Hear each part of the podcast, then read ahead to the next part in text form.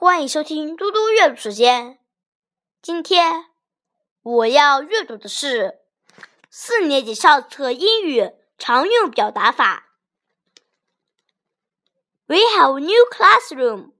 我们有间新教室。Let's go and see。我们去看看吧。Where is it？它在哪儿？It's near the window。就在窗户旁边。Let's clean the classroom. 我们打扫教室吧。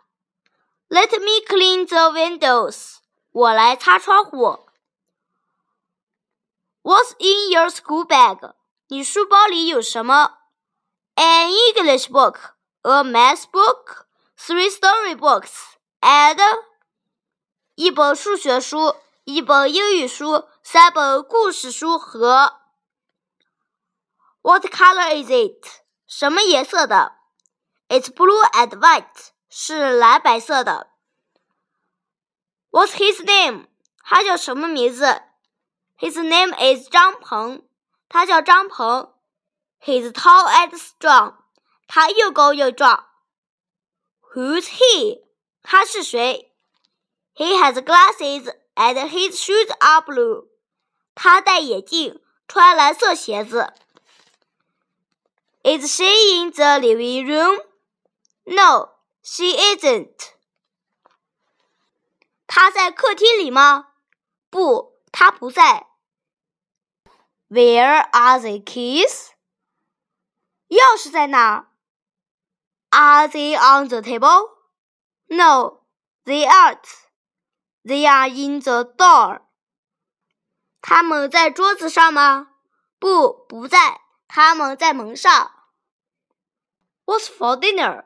晚餐吃什么？What would you like？你想吃什么？I'd like some soup and bread, please。我想要汤和面包。Help yourself。随便吃吧。Would you like a knife and fork？你想要刀叉吗？